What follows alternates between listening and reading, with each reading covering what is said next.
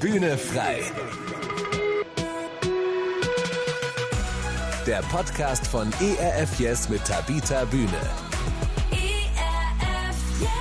Ja, und dann kommen ja die großen Fragen, finde ich. Also automatisch, wenn jemand stirbt, dann kommen die Fragen, äh, was, was kommt danach? Gibt es einen Gott? Und wenn ja, wie ist der dann? Und was ist eigentlich mein Ziel im Leben? Ne? Das alles passiert ja dann sofort. Also es ist ja auch spannend, dass wir Menschen gar nicht anders können. Der November ist oft der tristeste Monat im Jahresverlauf. Vielleicht liegt es auch daran, dass im November Sterben und Tod besonders stark ins Bewusstsein von Menschen rücken. Das kommt unter anderem durch den Volkstrauertag und den Ewigkeitssonntag, der meist Totensonntag genannt wird. Vielen Menschen wird bewusst, dass sie endlich sind und sterben müssen. Die meisten haben genau davor Angst. Sterben und Tod werden deshalb oft tabuisiert. Es ist kein Thema, über das gerne gesprochen wird. Wir bei Bühne Frei machen das. Unser heutiger Podcast ist überschrieben mit Keine Angst mehr vor dem Sterben. Wir begrüßen euch dazu Tabita Bühne und Horst Kretschi.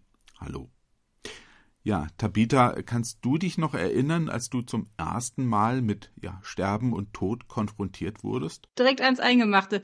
Ja, also ehrlich gesagt hatte ich auch ein bisschen Respekt vor diesem Thema äh, und habe darüber nachgedacht. Also die ersten Begegnungen mit dem Tod sind tatsächlich, glaube ich, vier Dinge, die ich da erzählen kann. Das eine, woran ich mich erinnern kann, ist, dass ich sehr früh in meinem Leben ähm, im Regen, vor allem abends, die Regenwürmer und sonstigen Tiere retten wollte, weil ich das ganz schrecklich fand, dass die alle tot auf der Straße liegen. Das hört sich jetzt vielleicht ein bisschen komisch an, aber ich hatte wirklich immer den Drang, alles vorm Sterben retten zu müssen, weil ich das so furchtbar fand, dass die Tiere da tot sind, mhm. also Frösche und Regenwürmer. Also ich habe immer alles versucht, um den Tod irgendwie zu überlisten. Das hat aber überhaupt nicht funktioniert, mhm. weil äh, am nächsten Morgen waren trotzdem ganz viele tote Tiere da.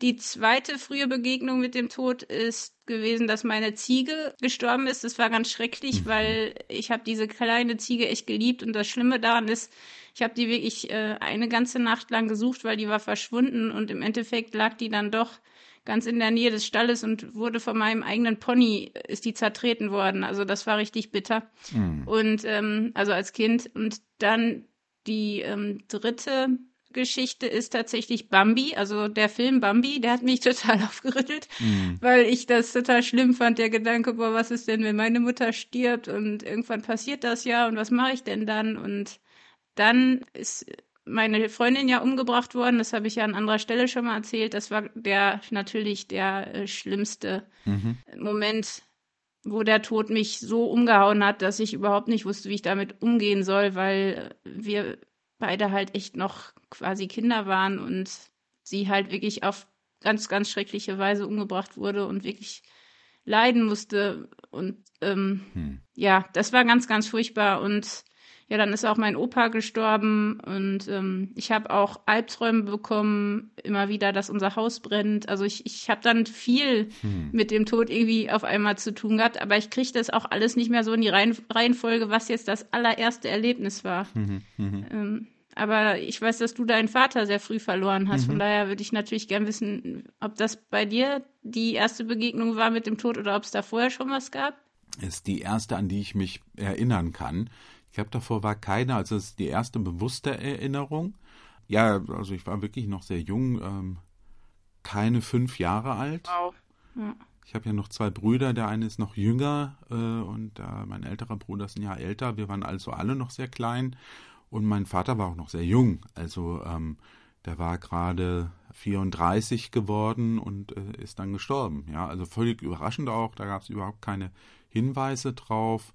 Und ich kann mich sehr äh, deutlich daran erinnern, das war ein Sonntag, an dem er gestorben ist, äh, weil ich mit meiner äh, Oma, das war die Mutter meines Vaters, in der Kirche war.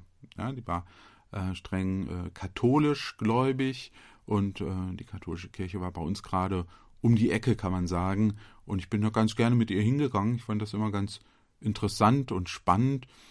Ja, und ähm, weil es meinem Vater dann so ein paar Tage schon schlechter ging, ähm, ja, bin mit, dann hat man für den Papa eben auch gebetet, ne? Und wenn wir kommen dann aus der Kirche zurück, kommen nach Hause und so genau kann ich mich dann gar nicht erinnern, was da war. Ich weiß nur, wir wurden, ich wurde direkt abgebogen, bevor ich noch nach Hause kam, von, ich glaube, einer Tante, die uns entgegenkam Und äh, wir sind dann bei der Tante, die wohnte eine Straße weiter, untergekommen. Und äh, das weiß ich noch, dass ich dann bei der Tante in der Diele saß und äh, auf die Tür guckte und wartete, dass dann jetzt mal jemand kommt und sagt, was los ist. Oh, schrecklich. Daran kann ich mich sehr deutlich erinnern und danach eigentlich so an nichts mehr wirklich. Also das ist dann ist äh, Tabula rasa im Kopf. Also das ist alles ausgewischt. Ich weiß, dass wir nicht mit auf der Beerdigung waren.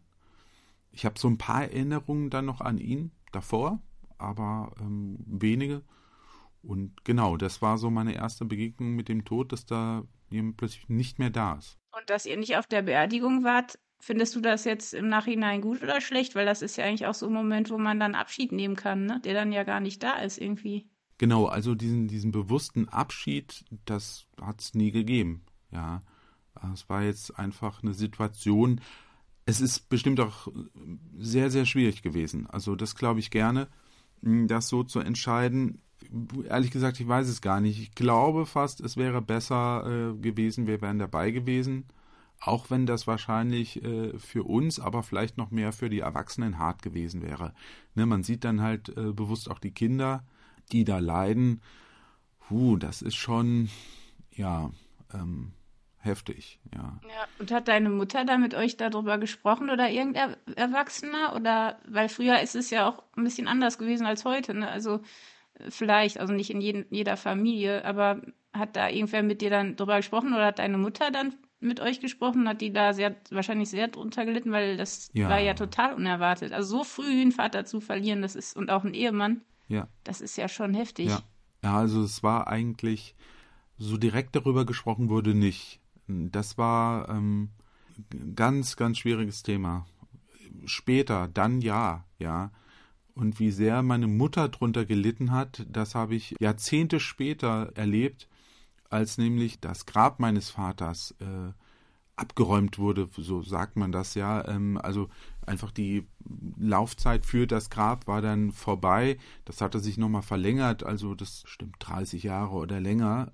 Und dann äh, kam sie äh, zu uns nach Hause, äh, als sie das gehört hatte. Ähm, und war völlig aufgelöst und sagte, ich weiß gar nicht, äh, wo ich jetzt hingehen soll, um mit ihm zu reden. Wie schlimm. Ach Mensch. Das sagt ja was aus, ja.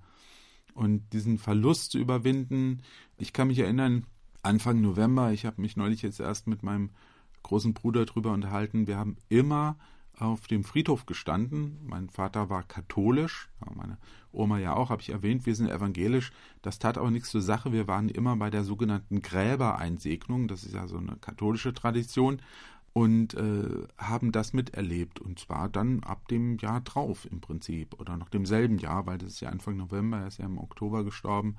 Das war schon eine äh, interessante und krasse Erfahrung. Was passiert denn da? Weil ich bin ja auch evangelisch und kenne mich da jetzt auch nicht so aus mit den katholischen. Es passiert eigentlich, ja, nicht viel kann man sagen. Ja, also ähm, das ist ja immer zum 1. November, dass dann äh, dieser Feiertag auch ist, ähm, aller Heiligen, aller Seelen.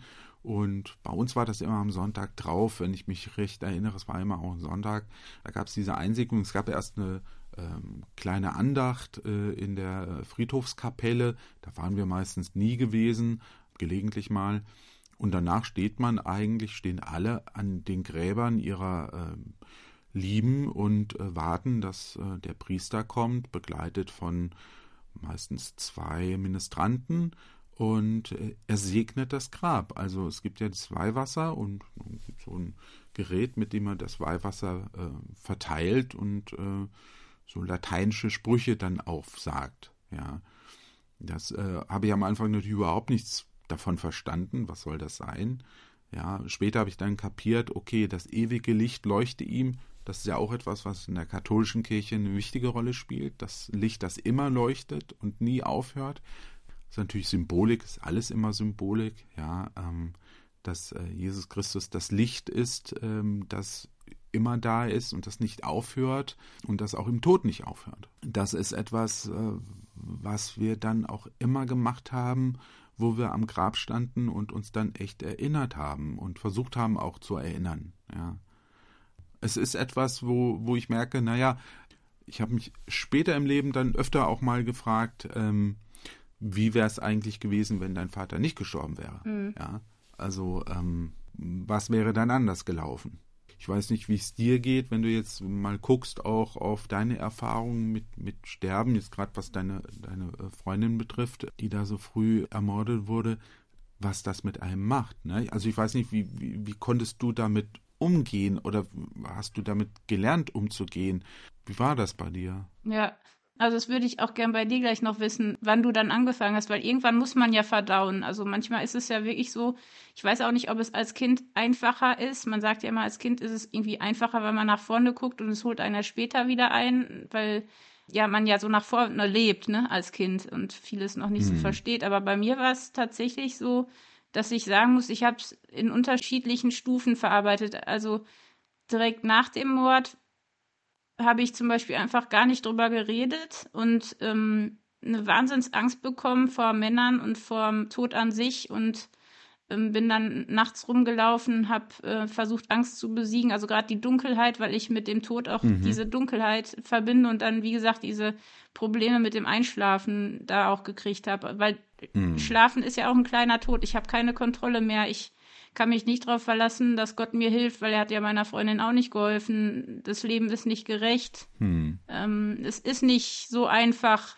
und so schön und so ähm, ja schnuckelig, wie ich mir mir das immer vorgestellt habe mit dem Leben, dass man irgendwie stirbt, wenn man alt ist. Und dann hat man natürlich viel mehr Angst vor dem Tod an sich hm. und auch davor, dass jemand stirbt, den man lieb hat. Und ich habe halt nicht drüber geredet. Für mich war immer das Schreiben die beste Art, Dinge zu verdauen. Also ich habe wahnsinnig viel geschrieben und gelesen. Ich habe zum Beispiel dann, also auch später als Teenie viel so True Crime Kram geguckt. Also das ist eine Riesenfaszination mhm. für mich gewesen. Ich habe im Studio mit mich mit Serienmördern beschäftigt. Also das war schon fast mhm. obsessiv dann ähm, und auch ja doch dann selber Drehbücher geschrieben, wo es auch um Tod ging und es hat mich nicht so richtig losgelassen und habe viel Literatur verschlungen. Also ja, Hemingway, Der alte Mann und das Meer, ähm, mhm. Dostoevsky natürlich, mein Lieblingsautor, äh, C.S. Lewis über den Schmerz hat mir sehr geholfen, später dann im Leben. Und ähm, ja, also bei mir ist es wirklich so, dass, dass ich in Stufen verdaut habe und so richtig, richtig ähm, mit dem Tod umgehen habe ich, glaube ich, erst in Indien gelernt, mhm. weil ähm, ich da so wahnsinnig stark mit, mit verschiedenen Todesarten konfrontiert wurde, die ich gar nicht kannte. Also in Indien mhm. stirbt man ja ganz anders. Ne? Ich war ja in der Stadt, wo man das Sterben wirklich lernt, in Varanasi, wo, wo, da, wo man dann zuguckt, wie, ja, wie die Männer da die Leichen verbrennen und mhm. es riecht nach Tod, es ist total intensiv und die Inder haben dann auch ein ganz, also die Katholiken haben ja auch eine andere Art, aber ich finde, gerade in den anderen Religionen ist es ja echt nochmal ganz anders. Und hm. wenn man dann sieht, wie die Menschen auf der Straße vor dir sterben und keiner tut was und es ist auch irgendwie manchmal völlig egal, weil es ist einfach nur, also nicht überall in Indien und natürlich gibt es da auch andere Geschichten, aber ich habe halt wirklich ganz, ganz viel Tod gesehen, was in Deutschland ja nicht der Fall ist. Da wird das immer hm. so weggesteckt, ne? Also man kriegt nicht viel vom Tod mit. Also die Familien hm. äh, habe ich das Gefühl, leben ja auch nicht mehr so zusammen in einer Großfamilie, wo dann halt auch mal die Großmutter stirbt und man das zusammen verarbeitet, sondern alles ist irgendwie so in Deutschland so weit weg und in Indien springt dir der Tod jeden Tag ins Gesicht auf unterschiedliche Weise.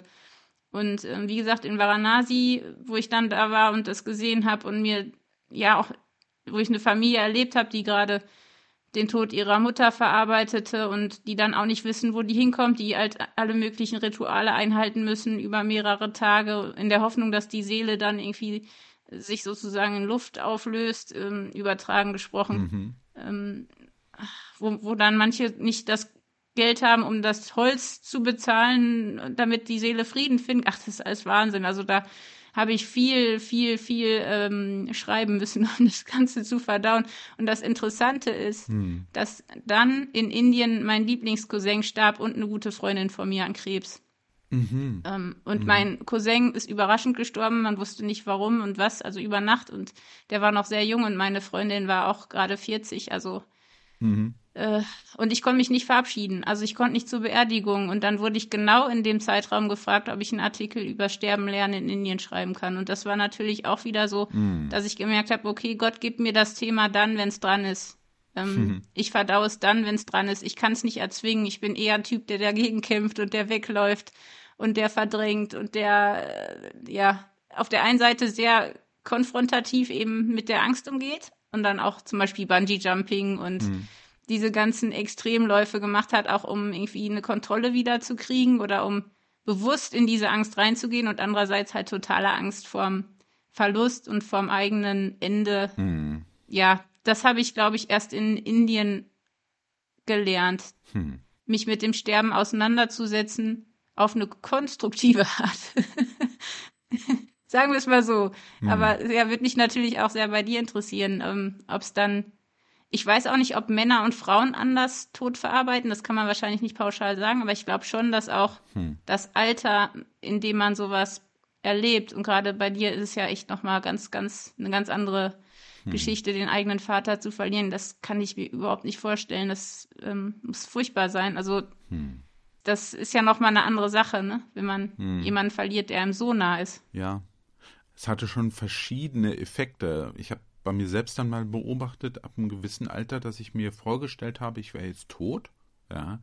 Du hast es ja gesagt mit dem Schlafen, ne, das ist ja wie ein kleiner Tod, weil man so die Kontrolle verliert, ne? Und, und, und dann teilweise ja im Traumbereich absinkt, aber dann gibt es ja auch so, so ein traumloser Schlaf, ja. Und das ab einem gewissen Alter reflektiert man sowas ja auch und stellt sich vor, naja, okay, vielleicht ist es so, wenn man dann eben tot ist, ja. Das, äh, daran erinnere ich mich auch noch sehr deutlich, dass ich das mehrfach mir vorgestellt habe und dann mal ausprobiert. Also wenn alles dunkel ist und du hältst äh, die Luft an, wie ist das denn dann? Ja, weil wenn man schläft, äh, genau. Oder eben, wenn man in Narkose versetzt wird. Ja, das ist ja auch so eine Situation. Da muss ich zugeben, ähm, das sind so Situationen, wenn ich Operationen hatte, äh, wo ich dann schon so diese Angst habe. Aber es, da bin ich auch nicht alleine, das weiß ich, dass ich nicht mehr wach werde. Ja, das ist ja so eine ähm, sehr typische Angst auch.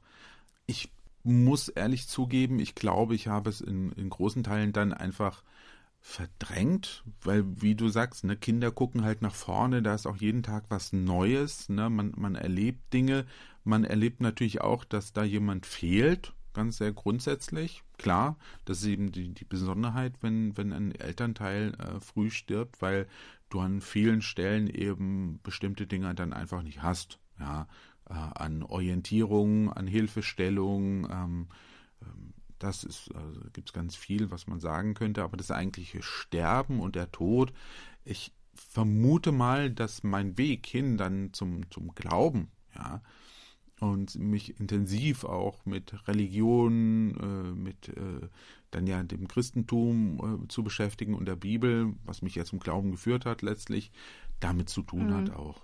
Das glaube ich schon.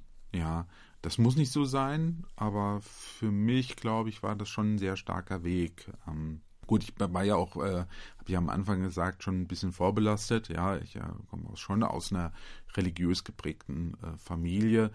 Und von daher glaube ich schon, dass das diese, dieser Weg dann auch war, zu sagen, Mensch, da muss doch, was, was ist denn dann? Ja. Ja. War es das dann schon, wenn ich jetzt hier tot bin? Ja. ja, und dann kommen ja die großen Fragen, finde ich. Also automatisch, wenn ja. jemand stirbt, dann kommen die Fragen, äh, was, was kommt danach? Gibt es einen Gott? Und wenn ja, wie ist der dann? Und was ist eigentlich mein Ziel im Leben? Ne? Das alles passiert ja dann sofort. Also es ist ja auch spannend, dass wir Menschen gar nicht anders können. Also dieses, hm. die Tiere haben das ja wahrscheinlich gar nicht, dieses Bewusstsein für ihren Tod. Ne? Und wir glaube ich, werden dann mit so einem Erlebnis auf jeden Fall echt durchgeschüttelt und wissen ganz genau, oh, die großen Fragen des Lebens. Und da kommt man dann nicht mehr drum rum. Irgendwann holen die einen ein. Äh, und äh, ich glaube schon auch, also gerade das Thema Glauben, also ich finde es immer wieder ja spannend, auch wenn man mit Leuten redet, ne, dass hm dass für die einen das irgendwie so gar kein Thema ist und für die anderen eigentlich das Thema des Lebens, weil ich meine, wir kommen hier ja echt alle nicht lebend raus. Eigentlich müsste jeder sich damit viel mehr beschäftigen. Ne? Also es hm. ist halt, finde ich gerade der Glaube, ähm, es war bei mir auch tatsächlich so, dass ich durch diese ständige Wiederholung von Tod in irgendeiner Form hm. ähm, ja dann auch wie ich geguckt habe, ne, gerade wenn man viel liest, also ich, du hast ja auch viel gelesen, also ich finde, da merkt man auch mhm. ganz klar, also ich dachte früher zum Beispiel auch immer, die Art, wie jemand stirbt, sagt dann wirklich viel über den Menschen aus. Also das mhm. war ja früher mhm. auch immer so, dass so ein Hauch von ähm, Heiligkeit und Ewigkeit darüber liegt, so die letzten Worte von einem Menschen. Ne? Mhm. Und ähm, ich habe ganz, ganz viel gelesen und wirklich in der Literatur hat man so stark gemerkt, ob jemand Hoffnung hat mhm. oder ob jemand zynisch ist und bitter oder einfach nur, ja, dann ist halt alles aus. Und mhm. ich konnte damit nie leben. Also dieses, dann ist alles aus, das, das war für mich einfach so unmöglich, weil mhm ich immer dachte, das macht keinen Sinn. Warum haben wir denn dann alle diese Ewigkeitsgefühle in unserer Seele drin? Das macht überhaupt keinen Sinn. Hm. Und das ist interessant. Also ich glaube auch, äh, der Tod, ja, Liebe und Tod, ne? Das sind so die zwei großen Themen des Lebens mhm. irgendwie, aber mhm. ja, wir Menschen haben echt eine gute Art, das zu verdrängen. Irgendwie schon, ja. ja. Ich meine, du hast ja gerade gesagt schon, ne, Menschen gehen unterschiedlich um mit dem Thema. Ich habe am Anfang gesagt, es wird tabuisiert. Wie erlebst du das in deinem Umfeld? Wie, wie gehen Menschen da mit diesem Thema Tod und Sterben um? Ja, ich habe jetzt das mal einfach als Experiment gesehen und äh, saß so äh, hier in so einem Café und äh, schrieb mir da ein paar Sachen auf, einfach um das ganze Thema mal ein bisschen zu sortieren in Kopf und Herz. Und da fragte mich äh, eine Frau, ja, was machen Sie denn da gerade? Ich sag so, ich beschäftige mich mit meinem Tod.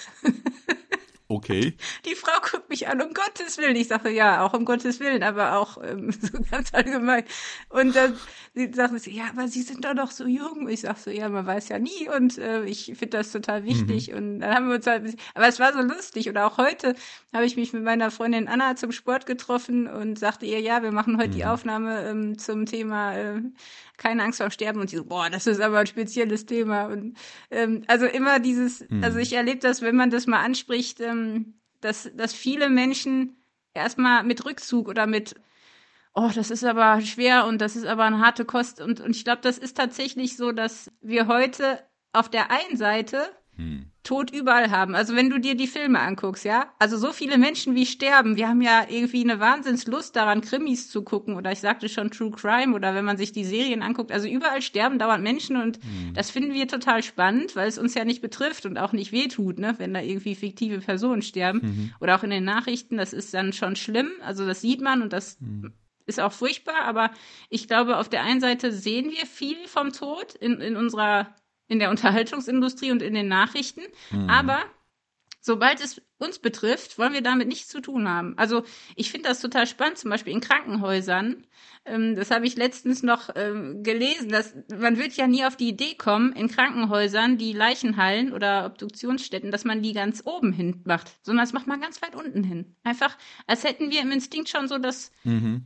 wir kommen aus, ne, wir gehen zurück zur Erde. Also man irgendwie, man will das alles unterdrücken, man will das alles irgendwie oder wenn jemand alt wird, das, das ist halt auch oft so, dass das ist, hört sich jetzt brutal an, aber wir schieben ja alles, was irgendwie alt und schwach ist, auch so ein bisschen aus unserem Blickfeld, ne? Mhm. Und das mhm. finde ich gerade in Deutschland echt extrem. Also ich finde, da muss man auch wirklich differenzieren. Also in Indien wird das Thema ganz anders behandelt, weil es allgegenwärtig ist. Mhm. Ähm, in Mexiko ist es auch komplett anders als bei uns hier. Also ich finde, mhm. das ist sehr abhängig auch von der Kultur. Mhm. Ähm, es wird sehr viel Geld reingesteckt. Also ich habe jetzt noch ein Interview gehört mit jemandem, der wahnsinnig reich ist und der sein ganzes Vermögen in so Forschung steckt, äh, um irgendwie doch noch das hinzukriegen, dass er doch länger oder sogar ewig leben kann. Also der hat so mhm. ein, der hat ja. so eine Angst davor, dass er nicht mehr da ist dass er alles, alle seine Kohle da reinsteckt und gleichzeitig, hm. ich meine, wir kennen alle die Vampirgeschichten, das ist ja gruselig, wenn es kein Ende gibt, ne? Also ähm, ja. das Ende macht ja das Leben auch reich und und dann weiß man auch, okay, ich muss meine Zeit nutzen und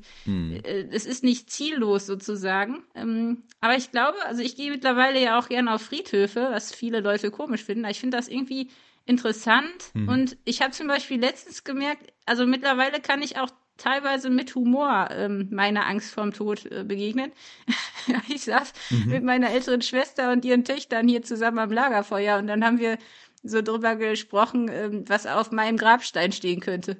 und, dann, okay. und dann, weil meine Geschwister immer wieder sagen, ich wäre ein Schleifstein für sie gewesen, sagte ich dann, ja, bitte schreibt auf meinen Grabstein, sie war ein Schleifstein für viele. und ähm, dann habe ich zum Beispiel auch von so einem Friedhof gehört in Tirol, Mhm. Ich glaube, das ist ein Ehepaar. Die sammeln da irgendwie so Inschriften, die wirklich skurril sind. Also ich, hab, mhm. ich, ich musste wirklich lachen, als ich diese Sammlung sah. Also zum Beispiel, hier schweigt Johanna Vogelsang, sie zwitscherte ihr Leben lang. Also, was auf sein, oder, äh, Hier ruht in Gott Adam Lensch. 20 Jahre lebt er als Mensch, 31 als Ehemann. also das ist irgendwie, also es gibt Leute, auch Komiker, die oft viel Angst haben vorm mhm. Tod. Sehr viel Angst. Mhm. die dann mit, mit Humor da dran gehen. Und, und ich kenne zum Beispiel eine, die kann nicht mhm. auf Beerdigungen gehen, weil die dann ähm, durchknallt. Also die fängt an zu lachen. Hm, okay. Weil die mit, mit dem die kommt damit nicht klar. Die, die, die kann nicht weinen, die muss lachen. Hm. Also es gibt viele, die sind völlig überfordert oder gehen gar nicht erst dahin, hm. ähm, weil das mhm. so furchtbar ist. Und äh, ja, also kurz gesagt, ich glaube, dass wir heute einfach dadurch, dass der Tod nur noch in, in Filmen oder in den Nachrichten ist und wir davon nicht so viel mitkriegen im Alltag, weil eben nicht wie in Indien mal überall irgendwie, wenn man jetzt in manchen Regionen ist, da sieht man wirklich jeden Tag irgendwen, der stirbt. Also ich habe das wirklich erlebt äh, hm. auf offener Straße. Hm. Das hat ja jetzt nicht jeder in Deutschland, dass er das ständig ähm, sieht, ja. sondern das ist ganz anders als früher. Also ähm, daher kommen ja auch diese ganzen Bilder vom Sensenmann ne? und ähm, den vier Reitern und hm es ist halt so früher die, ich weiß nicht, die Kindersterblichkeit war ja wirklich hoch. Also man hatte irgendwie eh nicht hm. so viele Chancen zu überleben. Es ist dauernd ein Kind hm, gestorben. Es gab Kriege, es gab Seuchen, es gab Hungersnot, es gab keine medizinische Versorgung. Der Tod war total präsent hm. und wir haben jetzt voll die Lebensverlängerung hm. durch die Medizin und haben dieses biblische gesegnete Alter haben wir halt irgendwie mal eben so geschenkt, ne, von 70, 80 Jahren. Hm. Und es ist interessant. Also ich finde es auch super spannend zu gucken, wie damals die Ägypter mit dem Tod umgegangen sind oder auch in der Antike, wenn man die Philosophen liest. Ähm, ja, wenn man im Mittelalter sieht, diese ganzen Bilder, die mhm. ähm, mhm. oder auch in der Redewendung, ne, herein, wenn es kein Schneider ist. Mhm. Das war ja ursprünglich auch, wenn es kein Schnitter ist, also wenn es nicht der Tod ist. Also wir haben den Tod immer noch in unserem Alltag, aber ich glaube nicht mehr so, dass wir da richtig was von mitkriegen. Und ähm, ja, also das ist sehr unterschiedlich. Mhm. Aber ich habe das Gefühl, die meisten wollen davon nichts hören und dann so, so lange wie möglich nichts von hören. Mhm. Aber die Anna, meine Freundin, die arbeitet ja auf einer Dialysestation und die sagt, okay. das ist Wahnsinn. Ja. Es gibt Menschen, so viele Menschen, die können nicht sterben mhm. weil die immer noch im Streit sind mit irgendwem, weil die irgendwas nicht vergeben haben, weil die nicht vergeben können, äh, nicht okay. Dinge in Ordnung bringen können, die sterben nicht. Die, hm. die leben, die leben nicht, die sterben nicht, die sind in so einem, die klammern sich an ein Leben voller äh, Bitterkeit und können einfach nicht gehen. Und das sind so mhm. viele. Und sie sagt, es sind so viele, auch die einsam sterben. Also es gibt ja auch in Halle, glaube ich, eine Pfarrerin, die macht jetzt Beerdigungen für Menschen, die keinen haben, weil so viele Menschen einsam ja. sterben. Und das ist, glaube ich, eine Wahnsinnsangst. Also mhm. die Angst davor, wie wir mhm. sterben. Nicht nur, dass wir sterben und wo wir dann hingehen, ne? Mhm. Ach, das ist echt ein Wahnsinnsthema. Na, der Tod war auch äh, alltäglich auch gegenwärtig. Ja, man, äh, es, es, gab also äh, in den Familien, man hat ja zusammengelebt, auch mit den alten Familienmitglieder und die sind dann halt im Haus gestorben. Ja, genau. es gab zwar auch schon Einrichtungen, ja, wo, wo Leute zum Sterben hingehen konnten, wo man Kranke gepflegt hat, die dann natürlich da auch gestorben sind, aber es war halt viel unmittelbarer. Es war immer der Tod stand einem äh, vor Augen. Ja, mhm. wir steuern ja auch auf die Adventszeit zu. Es, es gibt auch ein Adventslied, äh, wo davon gesungen wird. Ähm, vor Augen steht der ewige Tod. Also entstanden im, im 30-jährigen Krieg. Das muss man dazu sagen. Also eine schlimme Zeit, ja. Also das Leid und Elend. O Heiland reißt die Himmel auf, heißt das Lied übrigens, nur mal so am Rande. Mhm. Das ist ein ganz anderes Verhältnis dazu, ja. Ich habe das auch gemerkt, was das angeht, äh, Leid, Sterben, Tod. Ähm, unser äh, jüngstes Kind ist ja schwerbehindert und lag auch die ersten Wochen auf der Intensivstation nach der Geburt.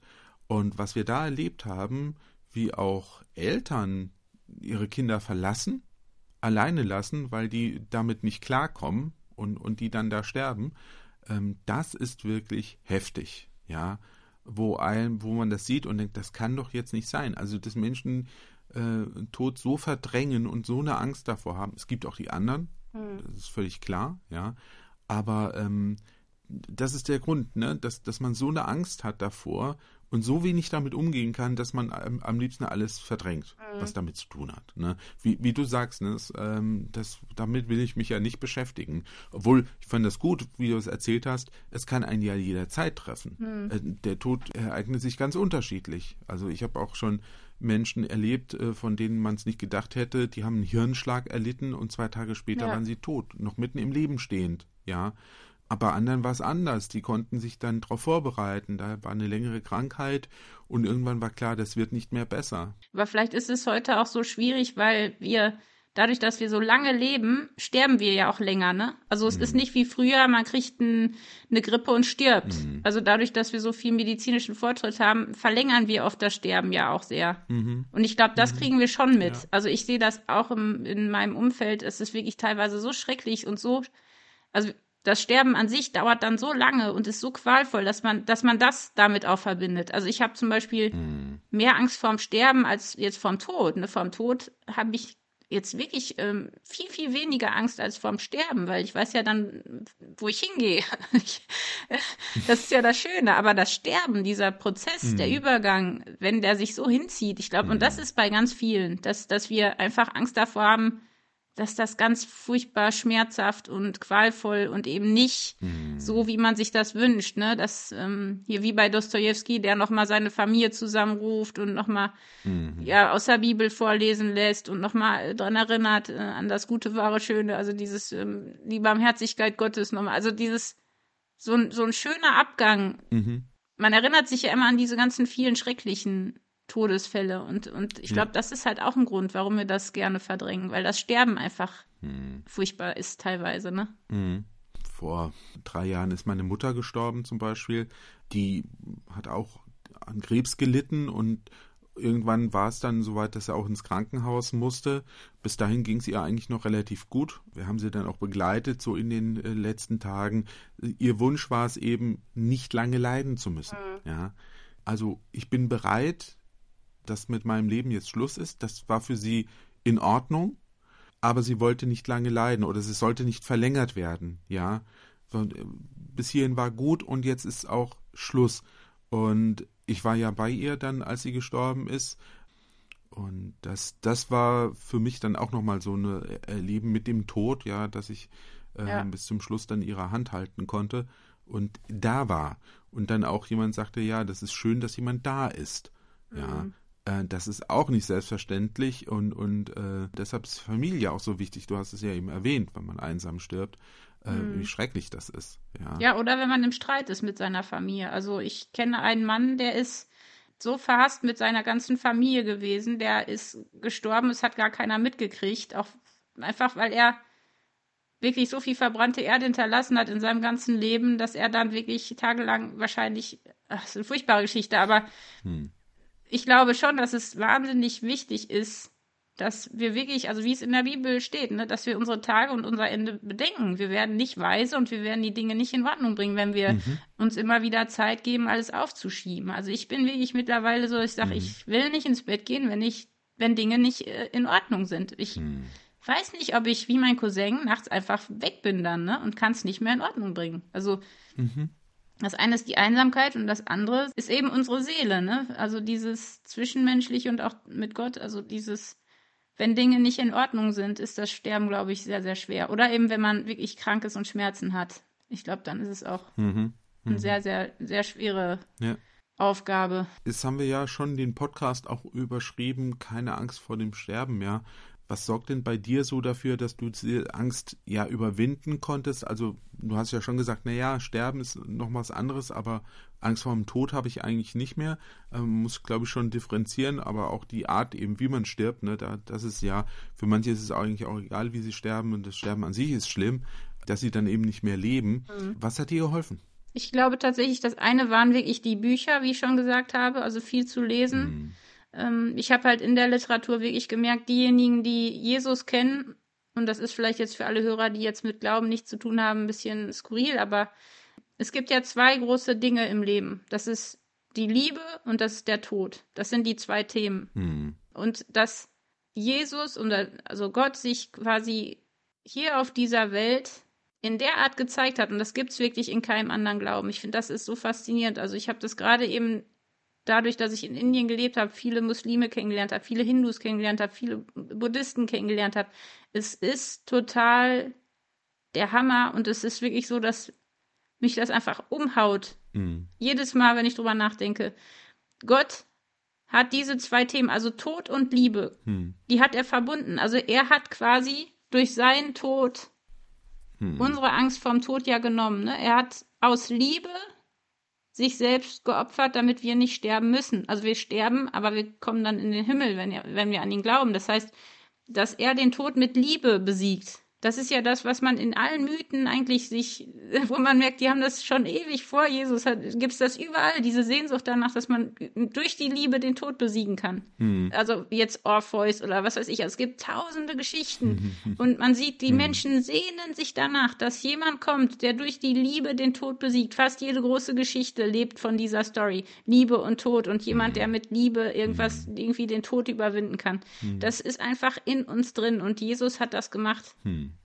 Er hat mit Liebe den Tod besiegt, mhm. indem er sein eigenes Leben gibt ähm, und uns, ähm, ja, wirklich die, die Tür aufmacht in den Himmel. Und dieses Wissen, dass, dass da eine Gerechtigkeit ist auch. Ich meine, das ist nicht gerecht. Es ist so unfair, wie viele Menschen leben, mhm. wie die, also ganz ehrlich, wie die letzten ja, ich will jetzt kein Schimpfwort benutzen, hm. letzten Assis behandeln andere Menschen schlecht, ähm, leben wirklich furchtbar, leben ungesund und leben aber lang und, und sterben ganz friedlich im Schlaf und andere, die quälen sich und hm. tun nur Gutes ihr Leben lang und werden dann ähm, auf ganz schreckliche Weise um, kommen die um. Das ist nicht gerecht. Hm. Es gibt so viel Ungerechtes. Hm. Und dieses Wissen, es wird aber irgendwann Gerechtigkeit geben. Es gibt einen Gott, hm. der wird irgendwann für Gerechtigkeit sorgen nach diesem Leben. Und es gibt Jesus, der wirklich gezeigt hat, dass Gott wirklich die Liebe ist und dass er wirklich gerecht ist und eben die Liebe. Diese Kombi, diese Kombi, Gerechtigkeit und mhm. Liebe, die hat mhm. mir so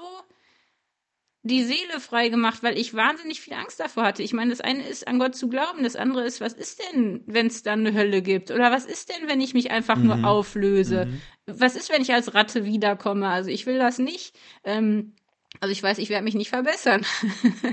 ähm, also dieses, diese Auseinandersetzung mit Leben und Tod, mit Gott. Wer ist Gott? Hm. Wer bin ich?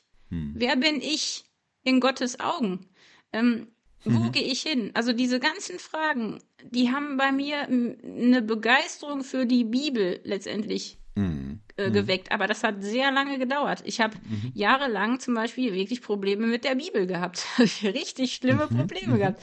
Und ähm, ja, mit der Zeit, also dieses mit Gott ringen. Mhm. Also gerade dieses nicht weglaufen, wenn es hart wird, sondern mit Gott ringen, Gott fragen, ähm, Gottes Größe, diese, diese Mhm. Diese, mhm. ja, diese Ambivalenz, ne, dass es so viel Schönes und so viel Schlimmes gibt, das muss man auch erstmal aushalten können. Und ich, ich finde, ohne mhm. Jesus, ich könnte es nicht aushalten. Ich könnte diese ganze mhm. Welt nicht aushalten.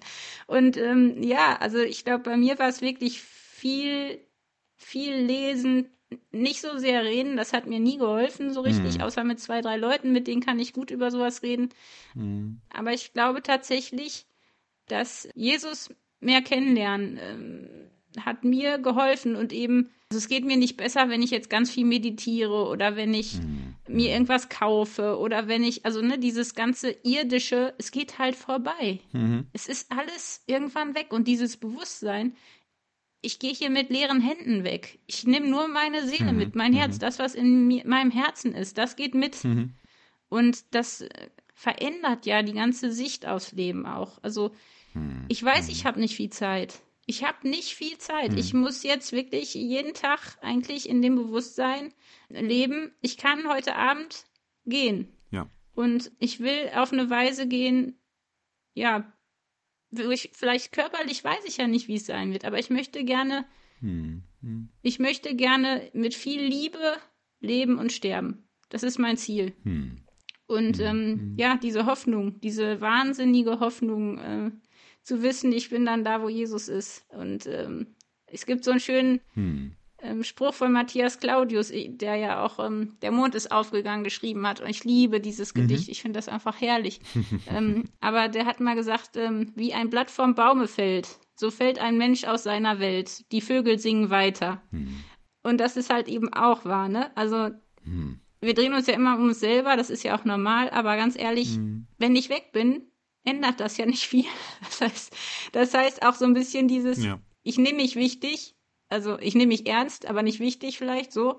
Ähm, hm. Es geht ja auch weiter. Also wenn ich nicht mehr da bin, fährt die Welt nicht auf sich zu drehen. Hm. Jeder Mensch ja. ist ersetzbar. Also diese Demut auch zu haben, ne? Mhm. Also mhm. nicht bitter und, und zynisch und hoffnungslos zu werden, sondern einfach zu wissen, wo man hingeht und auch hm. sich selbst jetzt nicht zu wichtig zu nehmen. Aber es hört sich jetzt vielleicht ein bisschen komisch an, wenn ich das so sage. Aber mir hat das auch geholfen, einfach zu wissen, das gehört dazu zum Leben. Ja. Irgendwann fällt mhm. jedes Blatt und ich bin dankbar für die Jahreszeiten, auch gerade jetzt. Mhm. Ich liebe ja den Herbst mhm. und jetzt ist alles kahl bei uns. Ich mhm. weiß nicht, ob es bei euch auch schon so ist. Noch ähm, nicht ganz. Mhm. Ja, aber dieses jedes Jahr daran erinnert zu werden, das ist ja nicht überall auf der Welt so. Mhm. Aber wir in Deutschland werden eigentlich jeden Winter daran erinnert ans Ende. Und danach mhm. kommt aber wieder mhm. was. Also es ist nicht vorbei. Es ist traurig und mhm. dunkel, aber es gibt eben dieses Licht. Ne? Es gibt dieses Licht, das nicht aufhört. Mhm. Und das finde ich ist ja. wahrscheinlich für uns beide, schätze ich mal. Also ich, ich denke mal, dir geht es da ähnlich. Das macht halt einen Riesenunterschied. Ja, das ist ganz, ganz entscheidend. Also ich liebe ja ähm, ein deutsches Requiem von Brahms. Ich weiß nicht, ob du das jetzt kennst. Es ist relativ bekannt ja wo es eigentlich äh, genau darum geht. Welche Hoffnung hat man? Mhm. Das hat mich immer super bewegt. Das ist wunderschöne Musik, aber die Texte sind halt auch ähm, sehr, sehr stark. Ja, er nimmt ja auch zum Beispiel Passagen aus dem äh, ersten Brief von Paulus an die Korinther, das ist ähm, eine ganz berühmte Stelle. Paulus ist ja der Theologe des Neuen Testaments, ja. Das meiste, was man da findet neben den Evangelien, sind äh, die Briefe des Paulus an verschiedene christliche Gemeinden in der, im ersten, zweiten Jahrhundert. Ähm, da ist eben dieser eine Abschnitt, ähm, 15. Kapitel, erster Brief an die Korinther, wo er genau das thematisiert und auch sagt, warum haben Christen die Hoffnung, dass es nach dem Tod weitergeht?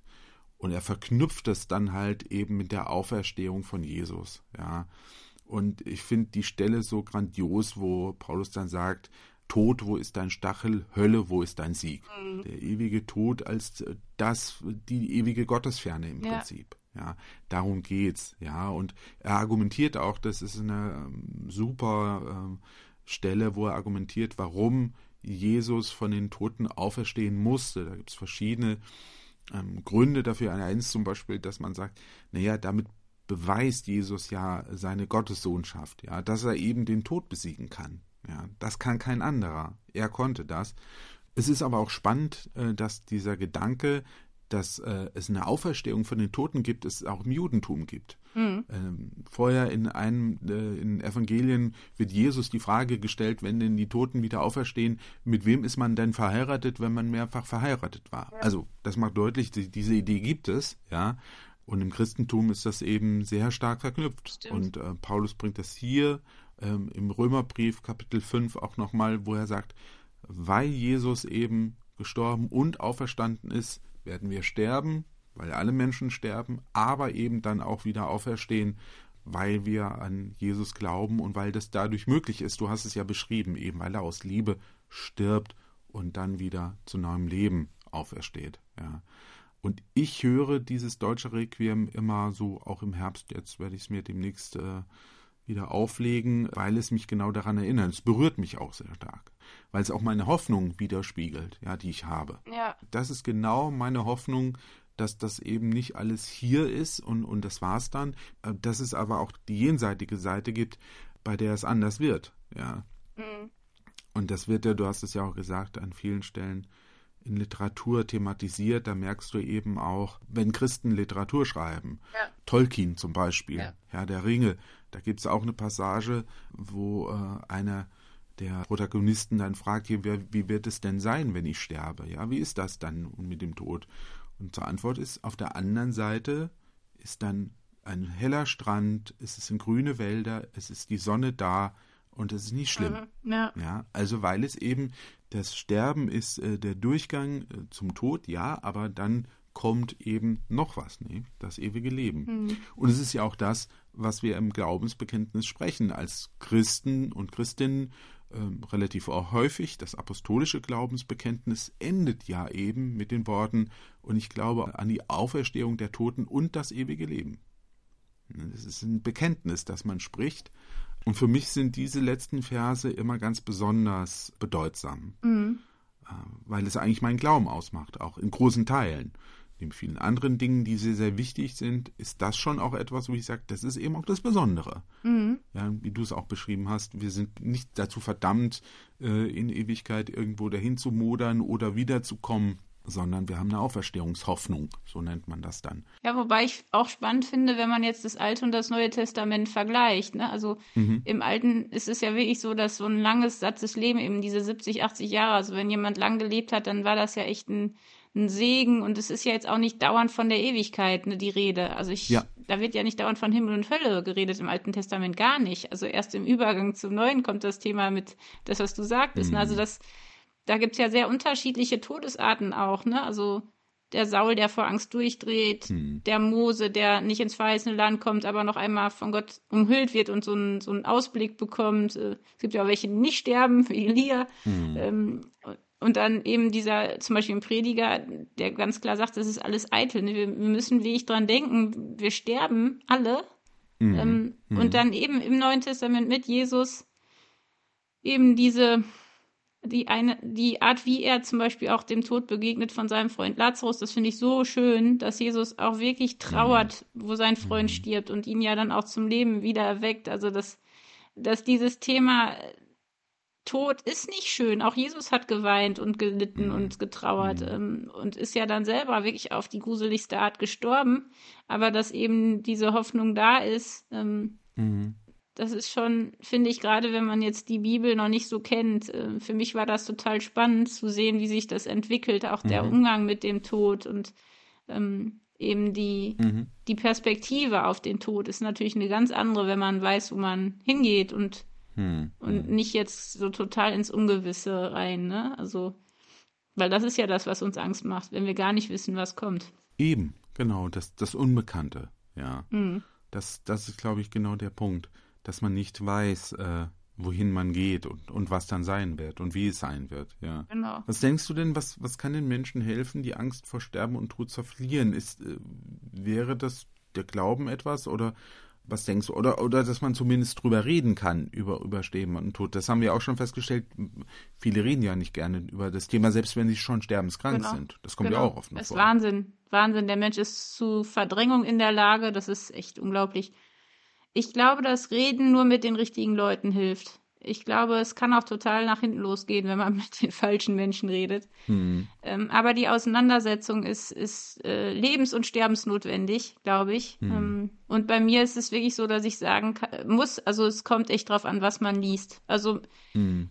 mir hat wirklich C.S. Lewis über den Schmerz so geholfen und Dostoevsky, ach, Dostoevsky hilft eh wahnsinnig. Also die Brüder Karamasow, sage ich ja fast bei jedem Thema, hilft dieses Buch die Bibel natürlich, ähm, vor allem das Neue Testament, ähm, mhm.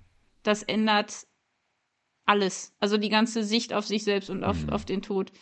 Und ich glaube schon, dass es wirklich hilft, also es hat mir geholfen, zu überlegen, was soll auf meinem Grabstein stehen und darüber zu reden. Mhm. Was soll über meinem mhm. Leben stehen? Jetzt sind ja gar nicht mehr so viele Erdbestattungen, viele lassen sich verbrennen. Ich finde das total schade.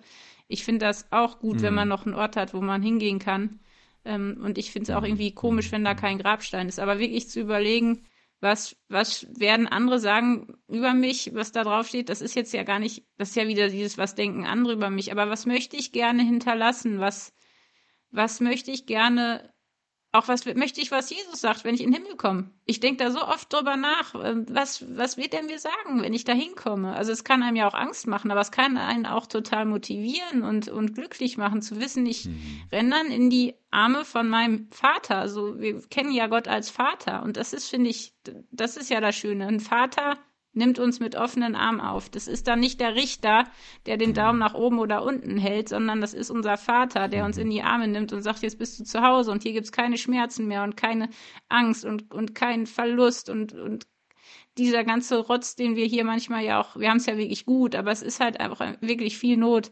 Das ist alles weg. Das ist dann alles weg. Das ist mhm. unglaublich. Und ich finde schon, also mit Jesus sich auseinandersetzen, immer mehr, auch wenn man Christ ist. Also mhm. ähm, und Dinge in Ordnung bringen. Also wirklich Dinge in Ordnung bringen und vielleicht auch mal das Testament schreiben. Das mhm. ist was, was auch viele vor sich hinschieben. Ich habe es auch wirklich jetzt ewig immer wieder weg, weil es ist wirklich mhm. komisch, das mhm. zu machen. Ne? Aber ich glaube, das ist eine ganz, ganz heilsame Sache. Ja. Und die verändert was in, in, dem, in dem eigenen Denken und Fühlen. Und mhm. Man kann dann das Thema zumindest einmal für sich ganz aufdröseln und dann auch wieder zur Seite legen, hm. finde ich. Das ist ja auch wichtig, sich jetzt nicht total verrückt zu machen. Ne? Also ja. nur noch an Sterben denken hilft auch nicht. Nein, Nein das, das hilft wirklich nicht. Das äh, muss man natürlich sagen. Ich habe das an mir gemerkt, dass ich teilweise ganz komische Gedanken hatte, wenn es darum ging, ums Sterben. Zum Beispiel, äh, als ich äh, 34 wurde, dachte ich, okay, jetzt mal gucken, ob ich sterben werde, ja, weil mein Vater in dem Alter mhm. gestorben ist. Das ist natürlich ein völliger Humbug, ja, also das hat ja nichts miteinander zu tun. Also das kann schon sehr komische äh, äh Auswüchse haben.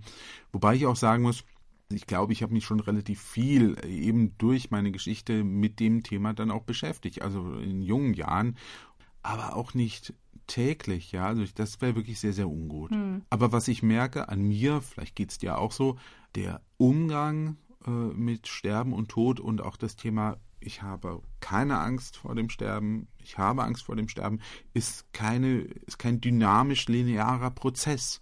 Mhm. Wenn du verstehst, was ich meine. Ne? Also äh, bei mir ist das so, dass ich das Gefühl habe, es ist nicht so abgeschlossen. Nein, ja. überhaupt nicht. Und es sind immer wieder Schwankungen und ein Hin und Her. Ne? Mal, mal ist ein Tag, mhm. wo man das Gefühl hat, es, man kommt klar und am nächsten Tag hat man eine Wahnsinnspanik ich finde, das hängt auch sehr davon ab, was man erlebt. Also jetzt zum Beispiel, wenn jemand stirbt im Umfeld, hm. auf welche Weise passiert das oder hm. ähm, wie ist das Wetter? Bei mir extrem. Also jetzt gerade in der dunklen Jahreszeit äh, empfinde ich Dinge ganz anders, ähm, hm. äh, je nach Ort. Also ich merke das tatsächlich hier in, in Ostdeutschland, in Leipzig, es ist anders als jetzt zum Beispiel in Hamburg. Also auch je nachdem, wo man ist. Also an welchem Ort mhm. man ist oder zu welcher Tages- oder Nachtzeit. Also es ist total verschieden und es ist wirklich, wir wachsen in, in Schüben und wir rutschen manchmal auch wieder zurück und mhm. ich glaube, das ist auch so. Das bleibt ein Prozess, der ist nicht einfach so weg. Also ich meine, das kannst du wahrscheinlich viel besser beurteilen, weil du da, da ja wirklich frühes Trauma erlebt hast, was ich gar nicht kenne in der Art. Aber mhm. ich glaube schon, dass das, mhm.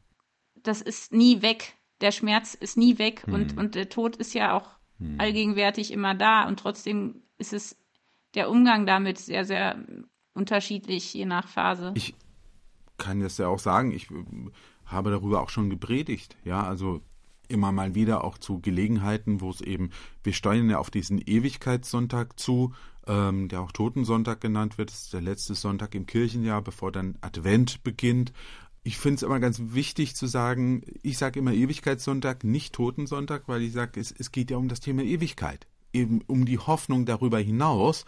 Und dazu predige ich dann auch. Und bei einer Gelegenheit habe ich dann auch gesagt, ich weiß nicht, wie es Ihnen geht, aber ich habe diese Hoffnung, aber manchmal habe ich eben auch Zweifel. Manchmal habe ich eben auch Angst und manchmal habe ich mm, keine. Ja. ja. das ist eben nicht so einfach, weil man sagt, ja, ich, ich glaube das von ganzem Herzen aber trotzdem kann man ja Angst haben, ja, und mal stärker, mal schwächer. Und ähm, nach der Predigt kamen erstaunlich viele Leute auf mich zu, die sagten, wunderbar, dass Sie das mal so ganz offen gesagt haben, ja.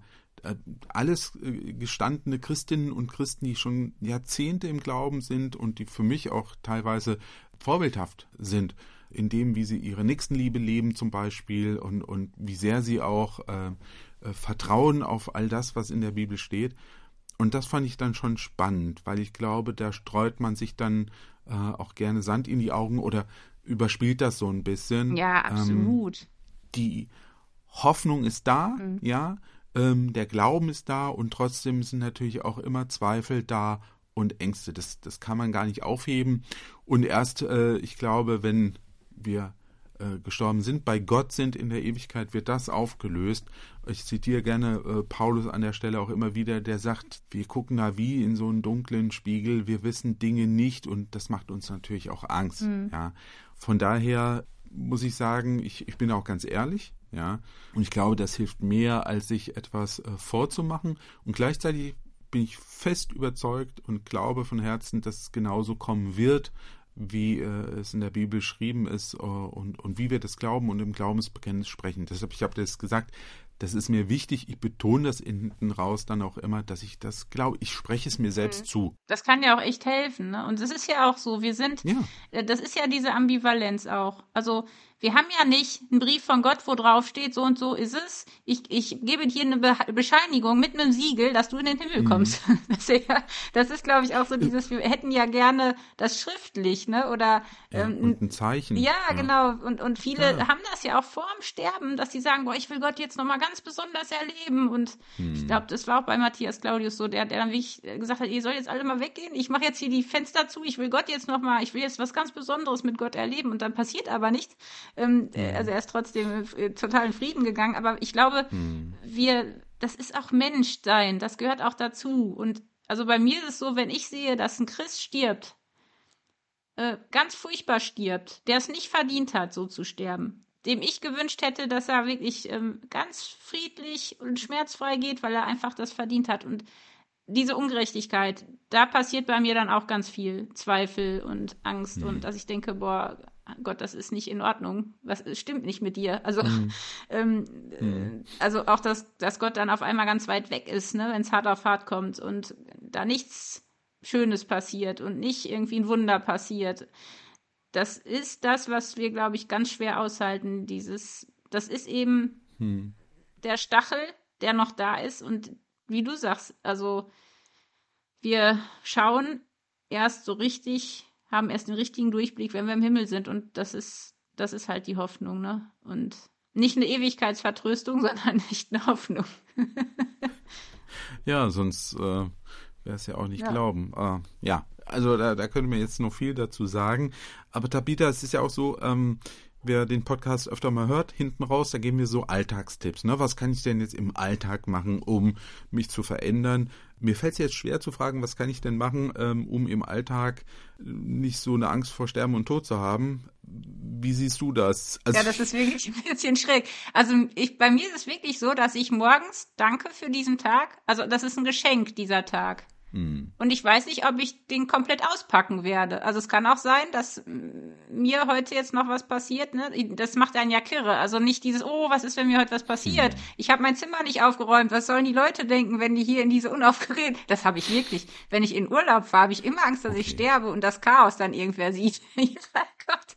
Ähm, hm. Nee, das ist ja nicht alltagstauglich, sondern wirklich, ich glaube, im Alltag dieses Bewusstsein, ähm, Zeit ist ein Geschenk hilft mir, dass ich es heute wie ich äh, hm. mit Freude, mit Staunen, mit Sinn nutze, die Zeit, die ich habe. Und danke, dass ich diesen Tag überhaupt erleben darf. Also dieses, das ist doch ein Geschenk, das Leben. Mhm. Das ist, das ist das im Alltag. Sich erinnern, das ist ein Geschenk. Und auch, dass der andere noch da ist, ist ein Geschenk. Mhm. Wir müssen das viel mehr äh, uns, uns bewusst machen. Das ist ein Geschenk, dass wir jetzt leben, dass wir beide jetzt reden, dass ihr jetzt uns gerade zuhören dürft, dass, dass, mhm. ähm, dass wir da sind, dass wir ja, dass, dass es uns so gut geht, das ist äh, auch nicht selbstverständlich. Die, die Zeit, hm. sich bewusst zu machen, das ist ein Geschenk. Ich glaube, das hilft. Und, und zu wissen, das ist nicht für immer so, hm. in dem Bewusstsein zu leben, dass es halt auch keine Zeitverschleuderung ist, also dass ich nicht meine Zeit so verprasse, ähm, mhm. sondern dass ich wirklich den Tag nutze, äh, auf eine gute Art. Also mir hat das geholfen. Viel mehr Freude, viel mehr Dankbarkeit, viel mehr Staunen darüber, dass es überhaupt so viel Gutes gibt. Das ist ja unbegreiflich eigentlich. Ähm, ja, also dann doch im Alltag würde ich sagen, lieber aufs, aufs Leben konzentrieren, aber auf ein zielgerichtetes vielleicht. Und da muss ich sagen, ähm, aus dem Psalm der sagt, äh, lehre uns bedenken, dass wir sterben müssen, auf dass wir klug werden. Das passt da ja. Also ich meine, genau das ist das ja, ne? dass wir klug werden und verstehen, was für ein Geschenk wir haben in diesem Leben und dass wir es auch gut nutzen sollen, denn es kann so schnell vorbei sein und es könnte man noch so viel dazu sagen, was das alles bedeutet, das klug zu nutzen, äh, in der Kommunikation mit anderen Menschen, miteinander reden, in Liebe miteinander umgehen. Das wäre jetzt nochmal ein ganz neues Thema, ein riesen haftes Thema, haben wir auch teilweise schon mal behandelt bei uns hier in einem der verschiedenen Podcasts. Ich denke, machen wir mal Schluss für heute mit dem Thema. Sterben und Tod. Es beschäftigt uns natürlich weiter, es beschäftigt euch wahrscheinlich auch weiter, äh, je nachdem auch in welchen Lebenssituationen ihr seid. Wir haben unsere Sicht dazu gesagt, unsere Hoffnung, die wir haben. Wäre schön, wenn ihr die auch teilen könntet. Äh, lest dazu in der Bibel, ähm, lest gute Literatur, redet mit Menschen, ähm, die ja einen Bezug haben zu Jesus Christus.